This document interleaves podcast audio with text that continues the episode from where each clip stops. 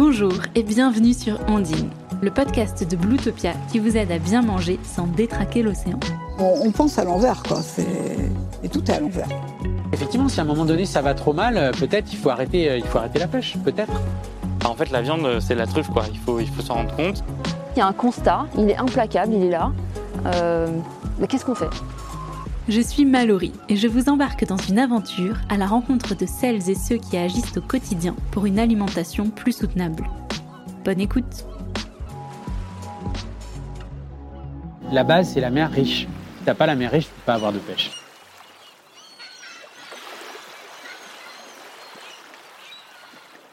Ondine, épisode 2.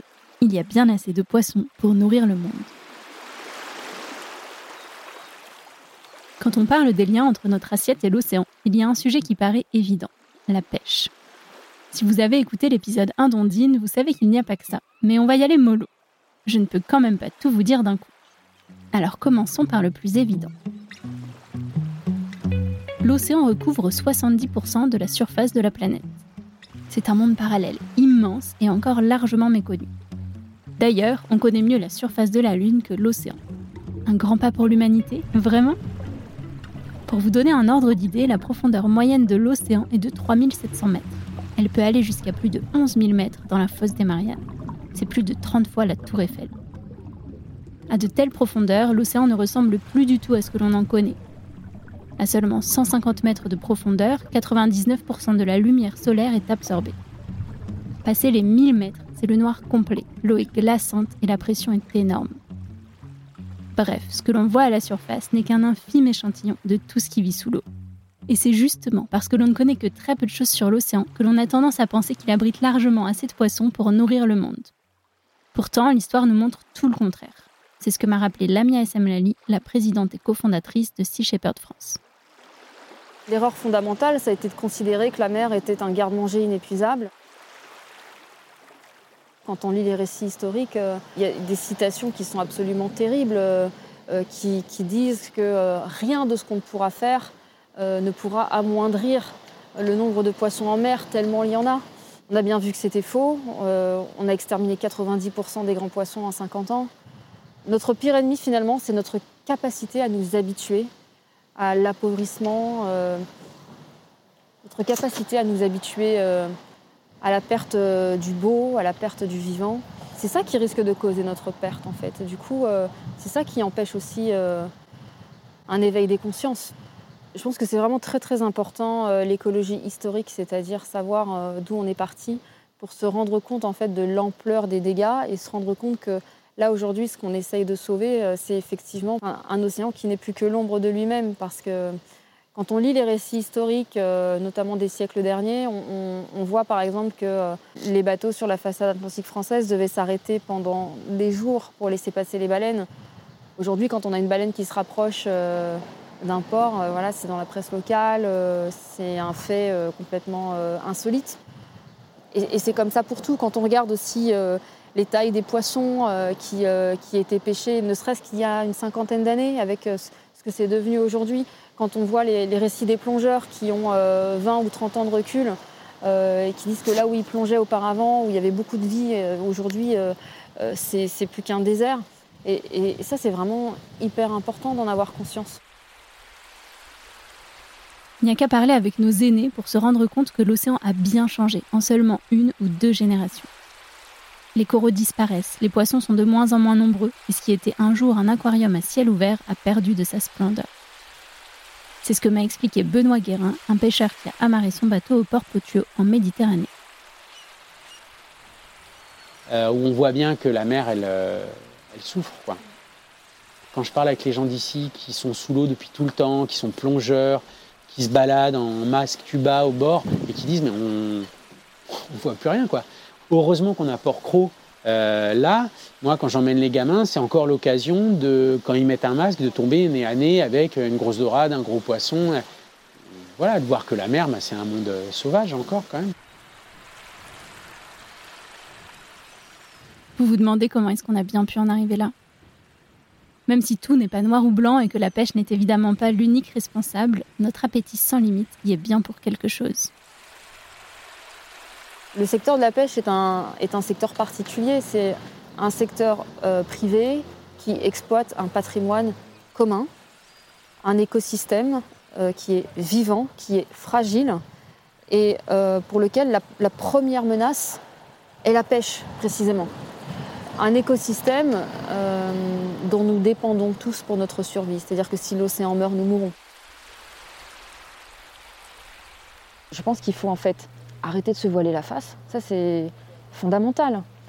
Sans s'autoflageller, mais en tout cas arrêter de se voiler la face. Et nous, en fait, on est là aussi pour, euh, pour lever ses œillères. Et après, euh, tu en fais ce que tu veux. Mais, mais nous, on ne t'entretiendra pas dans cette illusion que, en fait, euh, c'est pas grave et tout va bien. Et si tu arrêtes les pailles en plastique, eh ben, tu vas sauver l'océan. Non, surtout pas. Parce qu'en fait, ça, c'est c'est même contre-productif. Parce que du coup, tu, berces les gens dans cette illusion que des petites mesures vont suffire, alors que euh, on est déjà euh, au bout du bout. L'océan est- n'est déjà plus que l'ombre de ce qu'il était.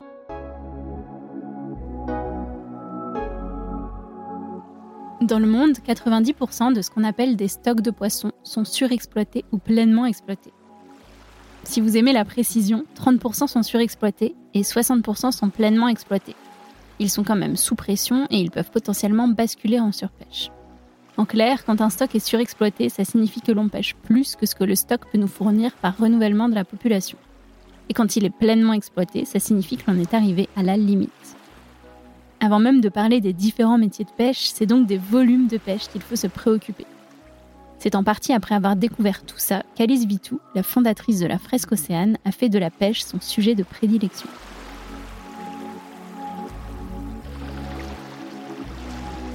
Pour moi, le premier sujet, c'est déjà, on appelle ça des stocks, qui est un mot que je trouve euh, affreux. euh, et qui montre bien la considération qu'on a pour ces espèces. Euh, et ce qui est encore plus dramatique, c'est que quand on regarde certaines zones qui sont plus proches de nous, comme par exemple la Méditerranée, on est entre, on va dire, 70 et 80% de surpêche. Donc il y a un, gros enjeu sur la surpêche et de remise en question de nos modes de consommation du poisson. Pour moi, c'est une question déjà de quantité.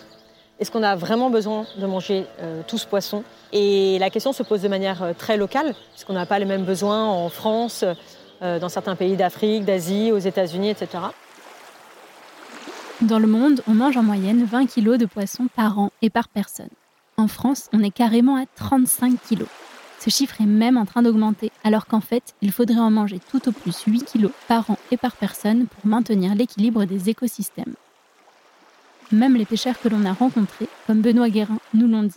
Il faut réduire notre consommation de produits issus de la pêche. La base, c'est la mer riche. Si t'as pas la mer riche, tu peux pas avoir de pêche. Ça, c'est sûr. C'est la- le poisson qui fait le pêcheur. Donc, euh, donc effectivement, si à un moment donné ça va trop mal, euh, peut-être il faut arrêter, euh, il faut arrêter la pêche. Peut-être. Pour mieux comprendre ce qui se joue, on a essayé d'en parler avec d'autres pêcheurs, mais ça n'a clairement pas été facile. Oui, bonjour, je vous appelle parce que je suis à Saint-Quay-Portrieux en ce moment. On fait un reportage sur euh, la pêche et on aimerait rencontrer une pêcheuse euh, qu'on a, qu'on a vue dans, un, dans le journal de Saint-Quay euh, qui s'appelle Françoise et qui fait de la pêche en plongée à la coquille. Et je voulais savoir si vous aviez son, son contact par hasard. À la criée de Saint-Quay-Portrieux, dans les Côtes d'Armor, c'est notre hôte Pierre, un élu de la commune, qui a tenté de nous ouvrir des portes. Soit ils laisser passer tranquillos, ou alors Ça va se faire on va se faire virer. ouais. Ils parleront jamais aux étrangers. C'est qui les étrangers Euh, ah oui, non mais ouais, ouais, ouais, ouais, ouais. Ou très peu, voilà. Ou alors si tu, ou alors si tu, tu viens, si tu viens pour euh, faire un petit reportage, mais que tu expliques, tu expliques bien que c'est pas forcément pour euh, dénigrer ou quoi que ce soit, ils, ils viendront. Il y a des mots qu'il faut éviter de, de dire quoi. Pourquoi ils accepteraient pas? Ils ont peur qu'on les monte du doigt. que- C'est ça. Comme ils ont toujours eu toujours un peu de mauvaise réputation de temps en temps. Mais après, c'est à eux de faire le, le travail sur soi aussi. hein. S'ils veulent pas quand ils incriminent, il faut qu'ils fassent leur- le boulot de leur côté aussi, hein, qu'ils soient raisonnables. hein. Il y a des pêcheurs raisonnables, il y en a. Mais le problème, c'est que ils ont parfois une mauvaise image qui les, qui les colle, quoi. Bonjour. Bonjour. Le patron, il est pas là? Non, il est- doit être à, à la COP au-dessus là-bas. À la COP au-dessus? D'accord, là-bas. Merci. Ils ont dit que non, non, euh, ici on est échaudé avec ça, euh, les journalistes on n'aime pas trop ça. On n'est pas journaliste. On n'est pas journaliste, ça va. Ah ouais Ok, bon, c'est pour ça qu'il nous a dit un bonjour euh, mécontent. Ouais, ouais, ouais. C'est pas grave, c'est pas grave. Bon, bah qu'est-ce qu'on fait alors? Du coup, on est, Ah. on est viré. on n'est pas les bienvenus. On va retenter vers midi. hein. Ouais, Le mieux c'est qu'on là où fasse il y aura ça. plus de pêcheurs. Ouais, voilà, euh, en, en- en espérant qu'il y en ait un qui vienne pas avec euh, son harpon. voilà. Parce que là j'étais à la limite. là. Oui. Je dis excusez-moi de vous déranger en plein travail. Il dit non. Donc déjà ça annonce la couleur. Ah, il a dit non Ah ouais, direct. Oh là, j'ai dit super. Aïe. J'ai dit celui-là il est chaud. T'enregistres Voilà, ça excu- non, non. Non Ah. Excusez-moi de vous demander pardon. Ah, J'ai l'impression que le lieu de la pêche, il est un peu à, à cran.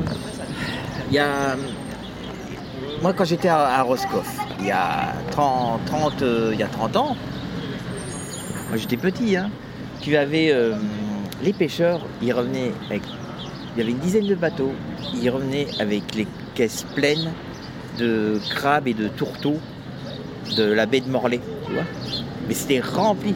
Tu avais des, tas de cadavres de, crabes de partout, tellement qu'il y en avait. Un mec euh, qui travaillait dans la pêche, euh, à la limite, son bateau, il pouvait être remboursé en un an et demi, deux ans, quoi. Sachant que c'est pas donné. Euh, maintenant, euh, c'est plus du tout ça. hein. Quand je vois les pêcheurs à Roscoff, euh, il n'y a plus autant de poissons et puis de, crabes sur le- les côtes. hein. C'est moins rentable de toute façon aujourd'hui que dans le temps. Dans le temps, ils se sont gavés les anciens, mais maintenant, les petits jeunes qui arrivent, à part ceux qui sont un peu de lignée familiale de pêcheurs entre guillemets, sinon ceux qui sont nouveaux, ils, ils végètent là-dessus. C'est plus pérenne. N'y a que deux ou trois gros qui vont survivre et puis les autres, euh, ils vont vivoter ou graviter, graviter autour de ça. Quoi. Je peux concevoir qu'il faut limiter notre, euh, notre pêche et tout ça. Le problème, c'est que toute l'industrie euh, a été basée là-dessus. Et euh, les premiers à s'être gavés là-dedans, ben, forcément, c'est pas forcément les pêcheurs, mais c'est tous les industriels qui, sont derrière. Mais il n'y a rien de nouveau, hein, c'est comme ça depuis très longtemps. Sauf que maintenant, on arrive à un moment où ce système est arrivé à saturation. Faut, faut retourner à des choses plus simples. euh, voilà, c'est- c'est trop. quoi. Il y a plein de paramètres à prendre en compte, mais est-ce que les, les gens ont envie de changer? Ça, c'est pas sûr. À commencer par les pêcheurs.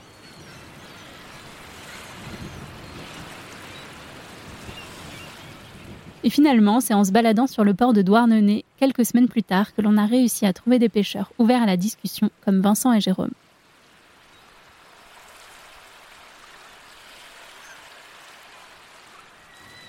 Ici, c'est un port sardinier avant tout. Donc, euh, euh, c'est la sardine avec toutes les, les sardineries, enfin les conserveries, quoi. Hier soir, c'est les, les sardiniers qui partent. Non, non, c'est les sardiniers, Ah, c'est ceux-là qui partent là. Comme tu vois le bateau blanc là-bas, GV, ça c'est les sardiniers. Ok. Ceux-là, ils partent tous à la même heure le soir. Ok. Et attention à l'intérieur, euh, je vais t'expliquer, ils ont des radars pour, euh, pour récupérer, pour voir les bancs de poissons. Donc les, les sonars qu'ils ont, euh, c'est l'équivalent des sonars de l'armée. Attention, quand je te dis que ça brasse, ça brasse. Une fois, il y a un bateau là qui faisait des travaux, il changeait le sonar justement.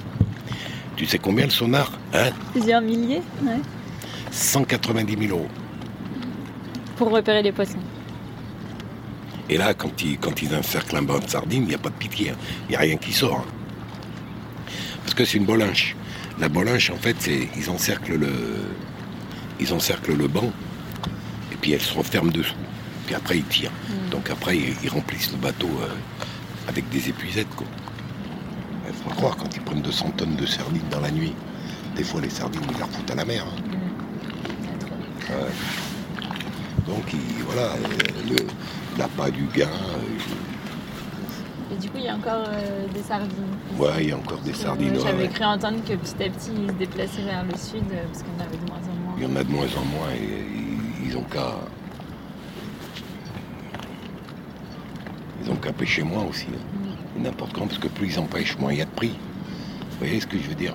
Ils- moins, Donc, euh, à la sortie, ils, ils- créent leur tombe, les mecs. C'est du grand n'importe quoi. Mais va le voir, le gars, je le Bah connais ouais, pas, mais ça se trouve, il, il est sympa. hein. À mon avis, c'est un peu père tranquille, ça, c'est un mec tranquille. Ouais.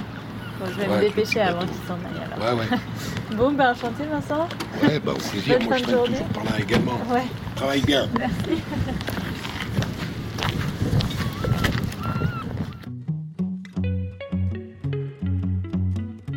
Il y a plein à pêcher.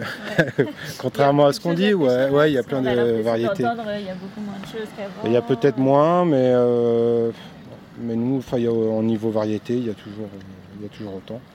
Après, on a quand même pas mal de concurrence. euh, quand on est petits bateaux comme ça, là, euh, au filet, après, il y a la Bolinche. Eux, ils sont très très nombreux dans la baie.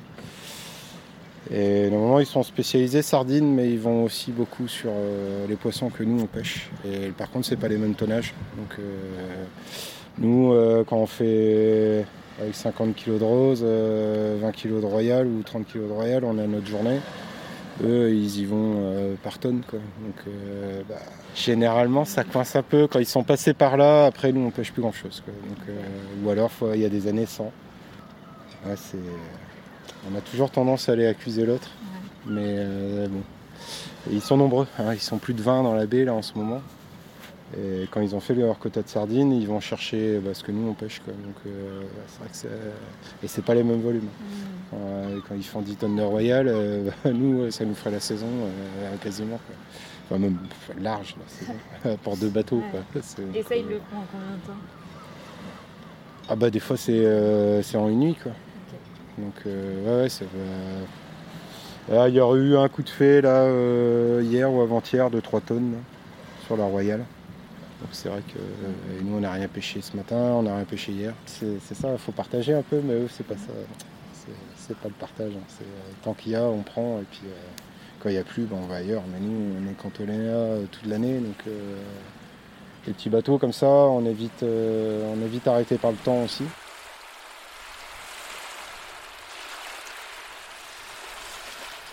Ce que j'ai réalisé en discutant avec ces pêcheurs de Douarnenez, c'est qu'il y avait un fossé énorme entre d'un côté les petits pêcheurs, celles et ceux qui se battent pour s'en sortir en essayant de limiter les pressions sur les écosystèmes marins, et de l'autre côté les industriels, qui sont prêts à tout pour les profits, quoi qu'il en coûte pour le reste du vivant. Et c'est un cercle vicieux, puisque moins il y a de poissons dans l'océan, et plus les techniques de pêche sont destructrices. Pour pouvoir attraper toujours plus de poissons et gagner toujours plus d'argent, on s'équipe avec des sonars qui repèrent les proies et des filets plus gros, comme le chalut ou la bolinche, qui ne laissent aucune chance aux poissons.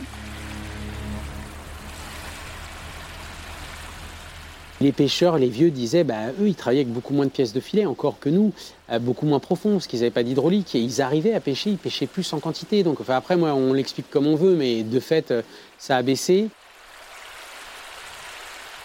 La surface qui est chalutée en mer, donc le chalutage, euh, vraiment, c'est l'équivalent d'une coupe à blanc, hein, euh, chalutage de fond. euh, c'est 150 fois la surface de déforestation. Donc on est dans des, euh, dans démesures qui, en même temps, ne sont pas comprises à leur, juste degré de, dégradation. Et, en même temps, on n'est pas aidé parce que c'est difficile de susciter l'empathie pour les poissons. Euh, c'est des animaux qui sont tellement différents de nous que voilà, on les considère même pas comme des animaux en fait. Euh, on les considère comme des plantes, on les, euh, on les quantifie en tonnes. Les populations marines, on en parle comme de, de stock. Voilà, on parle de la gestion de l'océan, comme si c'était un hangar. on est dans une vision extrêmement marchande. Et il y a de quoi être inquiet quand même. Il y a également toute la question de la sélectivité, euh, qui est un gros sujet aujourd'hui, euh, puisqu'on va euh, prendre dans les, filets euh, des, tortues, des requins, des dauphins, et même des poissons qui n'ont pas de valeur commerciale, que les, pêcheurs n'ont pas d'intérêt à ramener euh, et à débarquer. Si l'on continue d'autoriser les méthodes de pêche destructrices des navires-usines, on continuera d'avoir ce que l'on appelle communément des prises accessoires ou des captures accidentelles. Il s'agit d'espèces qui ne sont pas visées mais qui sont pêchées par erreur. Jérôme Jinka, amoureux de l'océan et bénévole pour l'association basque Itchasarima, a trouvé l'image parfaite pour décrire ce qu'il se passe. La pêche pélagique, c'est un, filet euh, qui n'est pas sélectif. On, veut attraper une espèce, mais c'est pas possible. Hein, Voilà. Quand on part à la plage, on n'a pas décidé de ramener la plage avec nous, mais quand on revient chez nous, on a plein de grains de sable dans la chaussure. Ben là, c'est à peu près ça. hein. Quand le filet remonte, il remonte avec plein de choses. Et on ne peut pas juste euh, dire Ah, les sardines, vous mettez de côté, hop, les barres de côté, macro, hop, de côté, ah, les dauphins, on n'en veut pas, vous sortez. Non, ça ne se passe pas comme ça. C'est le petit suit le gros, le moyen, tout ça, et tout le monde se suit, et quand on, prend tout. J'ai souvent nommé euh, le large, parce que moi, étant au bord, comme ça, euh, j'ai souvent scruté l'horizon en me disant là-bas, c'est le Far West il se passe des choses quoi que nous terriens on n'a pas main dessus on ne voit rien et quand c'est loin c'est vrai qu'on ne sait pas euh, après il y a des informations des choses comme ça mais je veux juste dire que c'est pas palpable en fait on, ne se rend pas vraiment compte c'est vrai que je pense qu'aujourd'hui on est tellement déconnecté de tout que si on se rend pas compte des choses on, oublie vite on n'a pas connaissance j'allais dire physiquement, émotionnellement de- de choses. Donc du coup, c'est compliqué de pouvoir après prendre part sur un sujet ou se dire ah oui, ça c'est vrai, ça c'est faux, quoi. Ou du moins avoir un jugement honnête, quoi.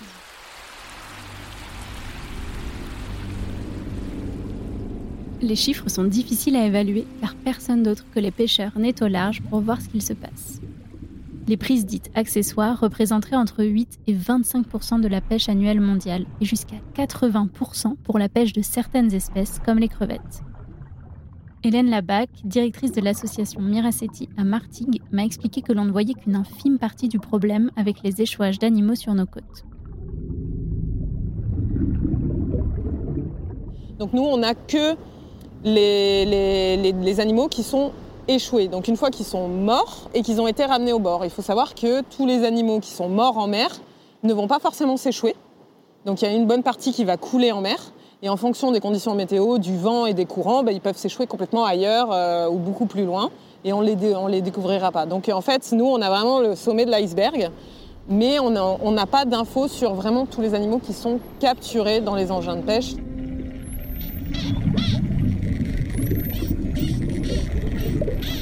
Dans les filets posés au large des côtes françaises, on retrouve régulièrement des espèces protégées, comme les dauphins.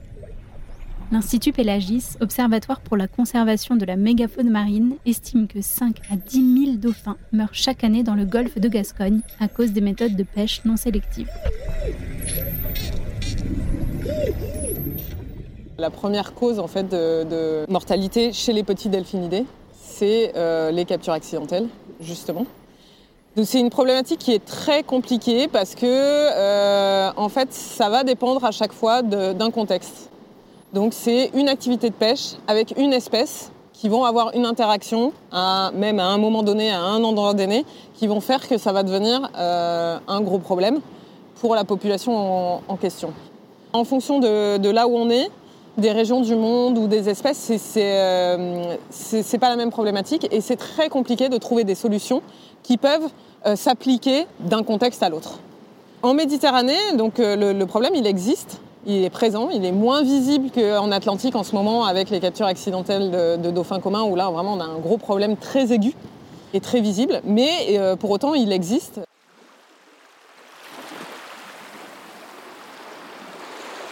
En passant du temps à courir sur les plages du littoral atlantique, Jérôme Ginca a découvert l'ampleur du problème. Je courais sur les plages, donc sur le littoral. Et en fait, euh, je, donc je participais au recensement euh, des dauphins échoués sur les plages. Donc je prenais des photos des dauphins que je trouvais, je localisais l'endroit, l'heure, et après moi j'envoyais tout ça, tous ces renseignements à l'Observatoire Pélagie à, La Rochelle, où voilà, où toutes les données sont récoltées de tout le monde, euh, afin de voilà de participer aussi à toutes ces informations scientifiques, à tous ces pourcentages, à toute cette connaissance que, que, bah, que, voilà, que nous, on n'a pas forcément, et, euh, et un peu le savoir de ça. Quoi. Vraiment, cette histoire de dauphins échoués sur les plages, ça me semblait euh, pas aberrant, parce que je savais que ça existait, et ça fait très très très longtemps que ça existe. Mais le problème, c'est que l'ampleur est devenue incontrôlable. C'était, moi, je sais qu'à l'époque, c'était limite une hécatombe, quoi. Je me souviens de me dire euh, waouh, cette histoire, c'est pas des blagues, c'est vrai quoi. J'en ai un devant moi et ça se passe comme ça. J'avais un téléphone rempli de, voilà, de, photos de, cadavres de dauphins. Ça a été pour moi un choc immense. Ça m'a, je vais pas mentir, hein, bah, j'ai pleuré quoi, parce que ça me, je me dis, je, regarde un mammifère, c'est, on est entre guillemets de la même tribu quoi. Moi, si je vais dans l'eau, si je fais une apnée, j'ai besoin de remonter pour respirer. Le dauphin, c'est pareil. Les captures de dauphins, ça existe depuis longtemps, mais ça a explosé depuis 2016. Euh, il y, a des raisons à ça. Hein. Euh, on a énormément de filets euh, qui ne sont pas du tout sélectifs dans les zones habitat des dauphins. Donc, ce que disent beaucoup de pêcheurs, et ce qui est corroboré aussi par certains scientifiques, c'est que les, dauphins se sont quand même rapprochés des côtes ces dernières années.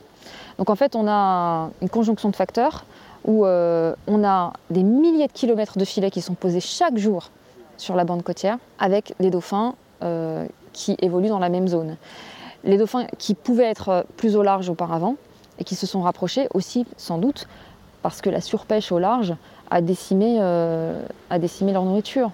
Du coup, bah, les dauphins vont là où il reste du poisson et euh, il y en a plus sur la, sur la zone côtière. Et le problème, c'est que bah, les bateaux de pêche et les dauphins cherchent la même chose. Et donc c'est un carnage. Nous, on a filmé, combien de fois on a filmé euh, des, des bateaux qui posent leurs filets au milieu des dauphins au milieu des dauphins. Et, on se dit, bon ben, s'ils se prennent dedans, c'est une capture accidentelle. Donc on est bon. Bah non, non, c'est pas possible. Ce qui est accidentel, c'est quelque chose qui est euh, déjà par définition qui est rare, qui est difficilement prévisible. Là, on est euh, sur, euh, sur des captures qui sont vraiment qui sont structurelles, qui sont, qui sont dans des proportions telles qu'elles menacent la survie de l'espèce, et surtout qui sont évitables. On sait comment les éviter. Si on autorise euh, des, voitures à rouler à 150 km/h euh, à la sortie des écoles, et que tous les jours on a des enfants qui se font taper, on va pas dire que ah, bah, c'est des accidents. Non, en fait, on n'a pas mis en place les mesures pour éviter que ça arrive. Et là, c'est exactement la même chose. Pour limiter les prises structurelles, Sea Shepherd France mène l'opération Dolphin Bycatch. Les bénévoles font des patrouilles à la fois en mer et à terre qui leur permettent de recenser les dauphins pris dans les filets ou échoués sur les plages. Il y a beaucoup de gens qui ignorent qu'on a des dauphins euh, en France. Nous, on a commencé à faire euh, des, opérations de sensibilisation du grand public avec une méthode euh, électrochoc, hein, c'est-à-dire que les cadavres de dauphins qu'on retrouve en mer, ben, on les expose dans les centres-villes. Et on a une équipe sur place ben, qui, qui, explique en fait aux passants ce qui se passe et pourquoi ces dauphins sont là, pourquoi 90% des dauphins qui sont retrouvés morts sur les plages en fait sont, morts à cause de, captures dans les engins de pêche pourquoi aujourd'hui euh, la pêche est devenue euh, la première cause de mortalité des mammifères marins. Ce qui m'a frappé, c'est euh, les, opérations de sensibilisation qu'on fait quand on expose des cadavres de dauphins aux gens. À La Rochelle, justement, c'est la première fois que j'ai entendu, parce que c'était une des toutes premières opérations qu'on faisait, je crois que c'était même la première. J'ai entendu les gens me dire Mais on n'a pas de dauphins en France. La Rochelle. Ils sont juste là. Euh, et, du coup, euh, je me suis dit, mince, en fait, euh, il y a un tel. il y a un tel fossé, en fait. Il y a, tellement à faire parce que comment les gens peuvent s'émouvoir, porter le deuil d'une espèce qui est en train de, de disparaître, d'être exterminée, alors qu'ils n'ont même pas conscience qu'elle est là.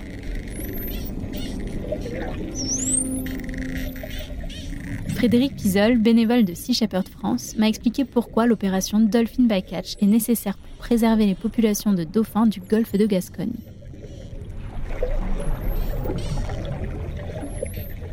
On est en train de détruire une espèce protégée euh, et, on veut que ça se sache. Parce que ce qui se passe en mer, souvent, c'est très opaque. Il n'y a personne en mer, personne ne peut l'observer. Donc c'est notre rôle de lanceur d'alerte. C'est vraiment un vrai dauphin? Oui, c'est un vrai dauphin. il a été récupéré dans des filets de, pêcheurs euh, au large de l'île de Ré. Ah bon?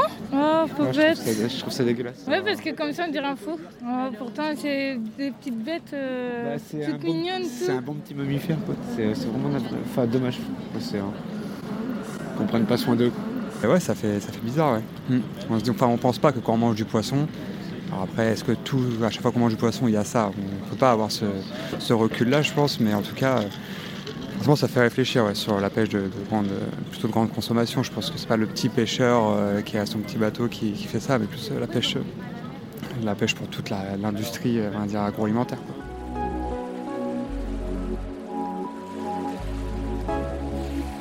Contrairement à ce que l'on peut penser et à ce qui est ressorti de nos échanges avec les passantes et les passants sur le port de La Rochelle pendant l'exposition de dauphins, les prix structurels ne sont pas réservés aux bateaux industriels. C'est ce que m'a précisé Damien Chaumillon, bénévole de Sea Shepherd France.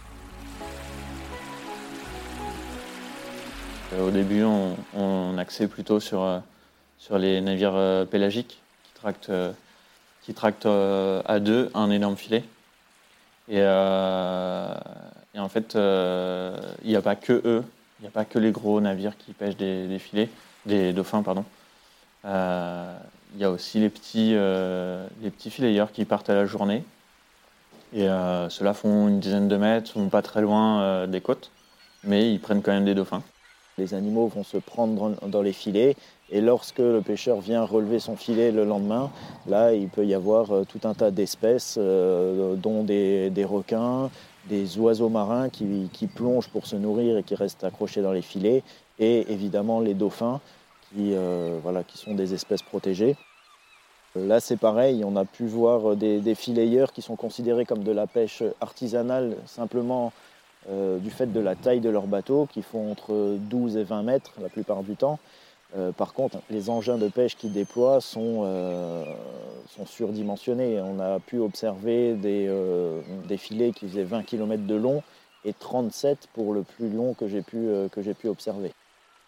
Parmi ceux-là, un des fileyeurs qui avait un filet de 20 km, c'était en été, euh, en Bretagne Sud.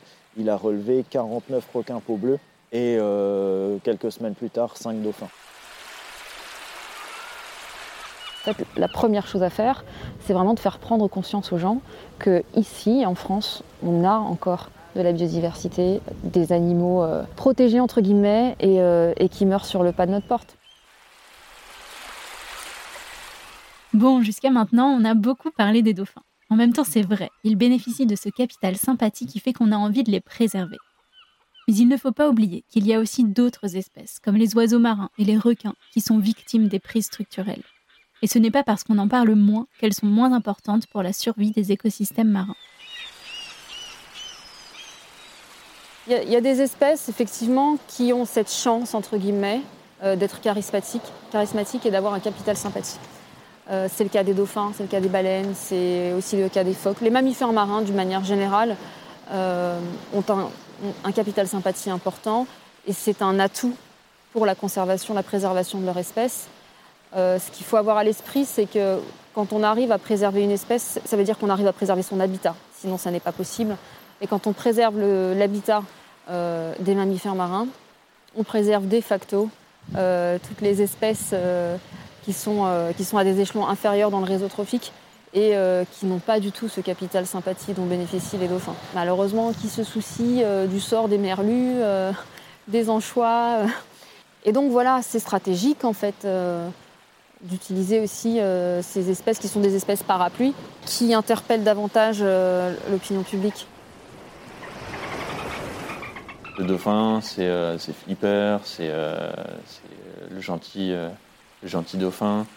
Euh, même si par le passé, il y a un siècle, il, était abattu par, euh, les pêcheurs euh, en, toute, légalité, et, et même avec le soutien de la marine française, qui fournissait des, fusils pour pouvoir abattre les, dauphins, parce que c'était considéré comme, comme un nuisible, parce qu'il il, ils mangeaient le poisson, des, des humains et tout ça. Mais sauf que, sauf qu'en fait, il y a deux prédateurs, dont un qui est naturel, qui est le dauphin, et un qui n'est pas naturel dans les océans, c'est l'homme. Et pour ce qui est des dauphins, eux encore ne terminent pas dans les étals des poissonneries parce que voilà, Skipper le dauphin euh, à la poissonnerie du coin euh, en 2021, en tout cas, c'est pas possible. Euh, il y a un siècle, oui, mais pas maintenant. Et par contre, les requins renards, qui sont eux protégés, interdits de pêche ciblée, bon ben Voilà, tu as les restaurateurs, les supermarchés, les poissonneries euh, qui, euh, qui les proposent à la vente, qui souvent s'en vantent en plus, parce que la loi autorise les, euh, les requins renards capturés accidentellement à être vendus. Là, c'est pareil, il y a des choses qui ne collent pas. En passant du temps avec les bénévoles de l'opération Dolphin by Catch en Vendée, on a même découvert qu'il y avait du braconnage juste à côté de chez nous. Il y a une zone qu'on appelle la zone de cantonnement qui est réglementée par un décret et qui limite euh, la pêche au filet. D'ailleurs, euh, la pêche au filet est euh, illégale dans cette zone pendant toute une période de l'année. Elle est simplement tolérée avec des filets dérivants du 1er octobre au 1er avril pour les mulets de passage. Donc c'est vraiment un type de filet pour une espèce bien ciblée. Mais on a pu constater que, encore une fois, il y a des très petits navires d'une dizaine de mètres qui, euh, qui parcourent cette zone et qui vont poser des filets calés. C'est une méthode de pêche qui n'est pas légale dans cette zone. Ce sont des filets qui sont accrochés au sol par des ancres et qui font un, rideau infranchissable par, euh, les poissons qui, se trouvent dans cette zone. Ces filets-là ne sont pas identifiés. Normalement, un filet doit toujours avoir un- une bouée de début, une bouée de fin avec euh, la plupart du temps un drapeau dessus qui permet d'identifier le filet et qui doit être visible quel que soit l'horaire de la marée. Donc là, on a pu voir qu'il y avait des filets sous-marins qui sont euh, récupérés avec un grappin par le pêcheur. Donc euh, on constate bien euh, que c'est un filet non identifié. Quand Frédéric Pizol nous a dit ça, on a tout de suite eu envie d'aller voir ce qu'il se passait sur le terrain. Alors on est parti en mer pour une patrouille sur le Clémentine, le semi-rigide de Sea Shepherd France. Alors là, c'est l'apogée de l'aventure. Il est euh, 19h24. On est en train de partir direction le port où est amarré le bateau de Sea Shepherd. Ensuite, on va bah, partir euh, pour une patrouille de 8 heures, donc de 20h à 4h du matin. Une belle nuit qui nous attend en tout cas. Quels sont euh, tes ressentis en ce moment, Julien? Ah bah là je suis repu parce qu'on a mangé couscous, pois chiche, enfin c'est un couscous, euh, un festin avec du pain fait, euh, fait maison par les équipes Sea Shepherd. Donc là euh, je suis repu et, euh, et donc euh, je ne suis pas en capacité de parler. Donc oui, c'est vrai qu'on a un peu trop mangé parce qu'on a été un peu trop gourmand et on espère que tout ne rejaillira pas sur le bateau, qui est un tout petit bateau. Euh, voilà, voilà nos impressions pour le moment. En tout cas, on a hâte de monter à bord et on, on attend de voir. euh, Bon, vas-y on arrête Plutopia, on devient à fond Shepherd. Allez ciao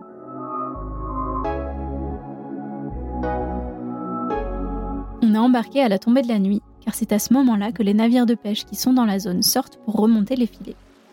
Lumières éteintes et radars désactivés, ils font tout pour passer inaperçus.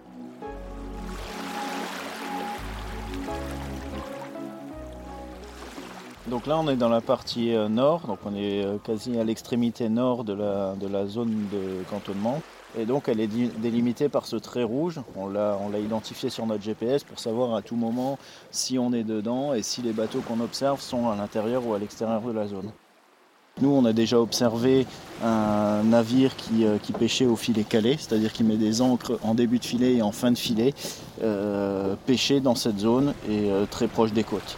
Donc euh, ça, c'est une activité qu'on a documentée pour euh, le remonter aux autorités, puisque euh, c'est du braconnage, le fait d'utiliser ce type de filet. Au final, cette nuit-là, il n'y avait rien à déclarer. Même si c'est une bonne nouvelle pour l'océan, je vous avoue qu'on était un peu déçus. On ne va pas se mentir, on était venus pour voir de nos propres yeux les dérives de la pêche et faire des images pour notre film documentaire de l'assiette à l'océan. Mais quelques jours plus tôt, c'était une toute autre histoire. En deux jours, euh, on a vu un navire qui a remonté 1700 sèches euh, dans cette zone, dans, euh, dans quatre filets. Ça paraît, ça paraît quelque chose de, être quelque chose de, petit, d'être local, voilà, mais ne pas respecter ces réglementations, c'est nuire euh, à la reproduction des espèces, puisque notamment les sèches à cette période-là, elles, viennent dans cette zone-là pour pondre justement. C'est la mise à mal de, tout un écosystème, euh, de, de toute une période de reproduction. On pourrait croire que pour limiter les impacts des méthodes de pêche destructrices, les prix structurels ou encore la pêche illégale, il suffirait d'élever des poissons. Et hop, fini les prélèvements en milieu naturel. Mais on me dit dans l'oreillette que ce serait trop beau pour être vrai. Plus de 70 millions de poissons sont élevés en aquaculture chaque année selon la FAO. La plupart sont nourris avec des poissons sauvages, pêchés en pleine mer donc, et avec les techniques de pêche dont vous connaissez maintenant les impacts. Une grande partie des prises mondiales de poissons sauvages sont en réalité transformées en farine et en huile et utilisées pour nourrir les poissons d'élevage. Et là, je ne vous parle même pas de l'empreinte carbone liée aux infrastructures qui permettent d'élever des poissons en dehors de leur habitat naturel, ni des dangers sanitaires que ça engendre. Aujourd'hui, euh, l'aquaculture représente à peu près la moitié de, euh, de, ce, qui est, euh, ce qui est mangé en, termes de poissons.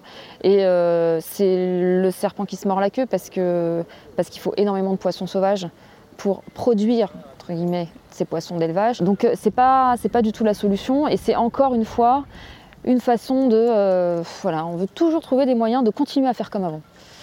Et c'est pas possible. C'est pas l'aquaculture qui va qui va permettre aux gens de continuer à manger du poisson. Selon l'IPBES, le GIEC pour la biodiversité, la menace numéro une qui pèse sur la biodiversité marine, c'est l'exploitation des ressources. Alors si l'on veut préserver les dauphins et les autres espèces marines, c'est peut-être toute l'industrie de la pêche qu'il faut remettre en question. Et pour ça, on va avoir besoin de l'aide de nos gouvernements.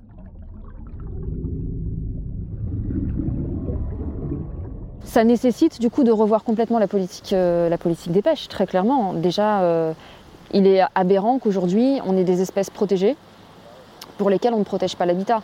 C'est-à-dire que si tu dis que les dauphins sont protégés, mais que tu autorises des filets de pêche dont on sait qu'ils ont de fortes probabilités de capturer des dauphins, euh, c'est qu'ils sont protégés en théorie, mais en pratique, ils ne le sont pas. Aujourd'hui, le dauphin, il est protégé en France et en Europe sur le papier parce que dans la réalité, il n'y a aucune protection euh, qui est mise en œuvre. Les, pêcheurs ont une obligation de déclaration euh, de prise accidentelle. Cette année, au mois de février, on avait les chiffres. Il y avait 400, 411 échouages. Et sur les 400, il y avait 27 déclarations par les pêcheurs. Normalement, il devrait y en avoir 400. Voire un peu moins, parce qu'il y avait peut-être des, il y a peut-être des, animaux qui sont morts euh, de manière naturelle, mais du coup, on devrait être à 350, un truc comme ça, quoi. Pas à 27. La haute mer, c'est un, bien commun, ça appartient à tout le monde et à personne. Et euh, déjà, il n'y a pas beaucoup de réglementation, et même celles qu'il y a, en fait, derrière, il faut pouvoir les contrôler. Et c'est immense comme, euh, comme espace, donc en fait, il y a très peu de contrôle, et donc c'est un peu sans foi ni loi. Aujourd'hui, pour éviter les prises structurelles, le gouvernement français mise sur les pingers. Il s'agit de répulsifs acoustiques pour éloigner les dauphins des bateaux de pêche. Le problème, c'est que lorsqu'ils sont efficaces, les pingers repoussent les dauphins hors de leur zone de nourrissage, ce qui compromet leur survie. Et les pingers pourraient même avoir un effet totalement contraire à celui recherché. Au bout d'un certain temps, les cétacés seraient capables de s'y habituer et ne plus être dérangés voire de s'y adapter et d'utiliser les ondes sonores des pingers pour localiser leur proie. De toute façon, si on équipait tous les chalutiers, les fileyeurs et les seineurs du golfe de Gascogne, la pollution sonore deviendrait insoutenable. L'océan n'est déjà plus que l'ombre de ce qu'il était.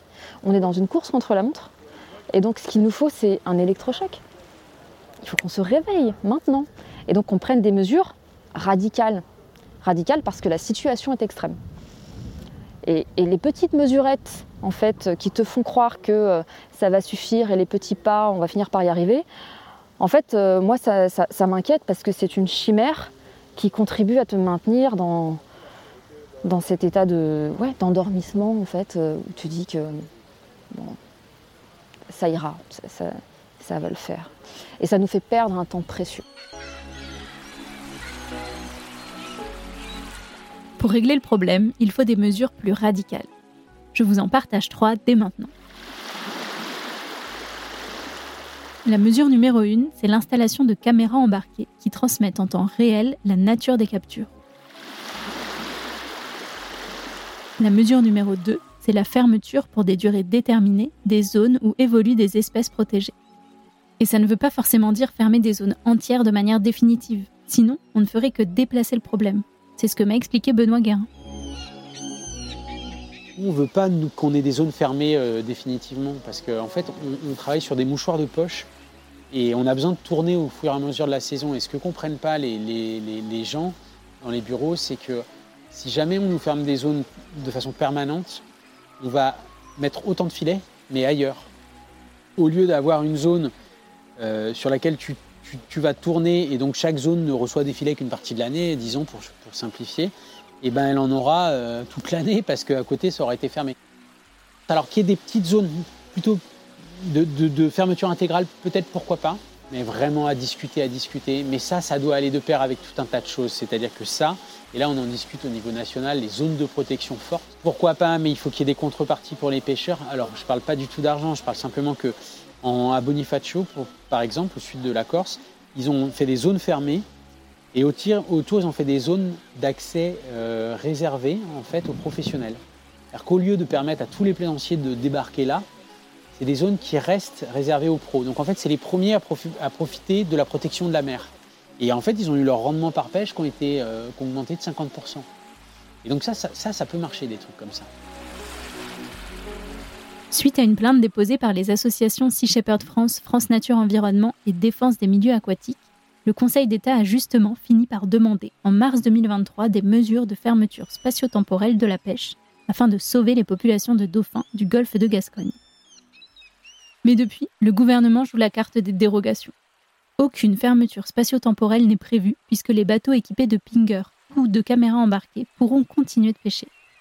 Les dérogations permettent de détourner habilement la mesure. Mais ce qu'il faut comprendre, c'est surtout que l'État refuse d'appliquer les injonctions qui lui sont imposées par son propre juge. Ce qui est vraiment fondamental, c'est euh, de mettre la loi en adéquation avec, euh, les objectifs et avec euh, les discours d'intention. Et la mesure numéro 3, c'est l'interdiction des méthodes de pêche les plus destructrices, comme les chaluts de fond ou les scènes démersales. Les chaluts de fond, ce sont ces filets parfois longs de 40 km qui raclent le fond de l'océan et qui détruisent des habitats entiers.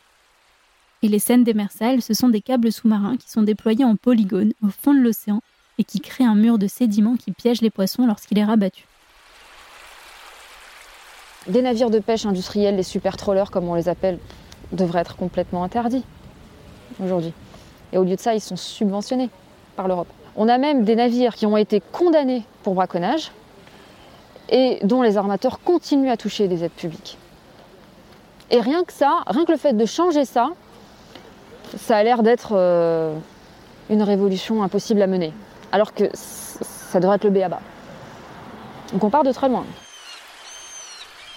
Aujourd'hui, on est dans euh, des surcapacités de pêche qui, euh, qui ne se maintiennent que parce qu'elles sont euh, artificiellement euh, sous perfusion, en fait, de subventions.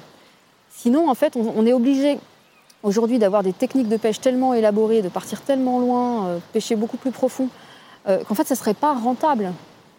Ça serait pas rentable. Mais on continue parce qu'il y a ces subventions qui, finalement, faussent complètement le jeu. hein. Les dés sont pipés. Et donc, on est en surcapacité par rapport à ce que l'océan est capable de nous fournir en poissons. Évidemment, il faut que les réglementations changent et que nos gouvernements cessent de subventionner les bateaux qui vident l'océan. Mais si on ne compte que sur les gouvernements pour agir, je vous le dis cash, on n'est pas sorti de l'auberge. En tant que citoyennes et citoyens, on peut aussi agir et bien plus rapidement. Alors pour limiter les impacts de la pêche à l'échelle individuelle, on a deux options. Arrêter totalement de manger du poisson ou en faire un produit d'exception que l'on est prêt à payer plus cher et qui est issu d'une pêche extrêmement bien choisie. J'ai prévu de vous en parler plus en détail dans les prochains épisodes. Alors si vous ne voulez pas rater ça, n'oubliez pas de vous abonner à Ondine. En attendant, la première chose à faire, c'est de s'intéresser à ce que l'on mange. En clair, comprendre ce que c'est, d'où ça vient et comment c'est arrivé dans notre assiette. C'est vraiment le- l'enjeu de s'intéresser à son assiette, de, se sentir concerné par ce poisson qui était vivant, euh, qu'on a pêché euh, et qui est maintenant euh, mort dans notre assiette, et de se dire bah, le minimum qu'on peut faire, c'est au moins s'y intéresser, savoir comment il a été pêché, d'où il vient, et se sentir concerné et responsable parce qu'on va le consommer. Prendre conscience de la fragilité de, l'écosystème marin, c'est hyper important. Et en même temps, c'est pas évident parce que de toutes les personnes qui, qui consomment des poissons sans se poser de questions, combien ont la connaissance du milieu marin, combien voient ce qui se passe, voient les conséquences de la surpêche, font le lien entre, euh, leur choix de consommation et l'impact désastreux euh, que ça peut avoir. Alors c'est une logique qui peut s'appliquer aussi euh, à la déforestation ou à plein d'autres destructions d'écosystèmes naturels, mais elle est encore plus poussée pour l'océan parce que, parce que le milieu marin est complètement loin des yeux et, et, loin, des, loin des consciences en fait. Nous, on peut agir euh, aussi euh, de manière euh, individuelle chez nous, dans nos familles, et on peut agir pour l'océan.